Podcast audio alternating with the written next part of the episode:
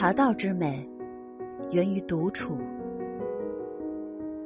从传说中的神农尝百草开始，茶就成了中国的历史的一部分。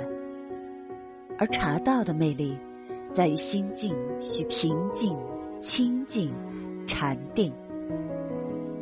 一个不会享受独处的人，走不进这个静谧的世界。茶道的乐趣，其实就是体现在这些繁琐的规矩、啰嗦的讲究中，心境和茶艺一起成长。就在这一系列复杂的礼仪规矩中，让你的心情变得从容，心态变得沉稳起来。人生又何尝不是如此？学茶初衷是为了让我这急性子慢起来。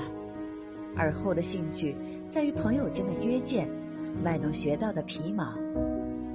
渐渐的，发现茶道之美源于独处。也正是在这一系列复杂的礼仪中，才可能会不知不觉的改善了心情，延伸了思考。在茶香袅袅、唇齿回甘中，享受这种寂寞带给我的神游八极，奇趣，其乐。奇妙，都不可方物。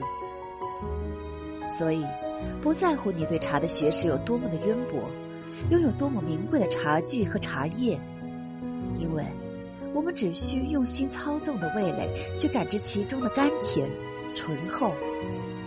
终究，那袅袅萦绕的茶香的飘舞升腾，不为别人，只为你自己。人生。是不能保存的，一定要尽量享受它。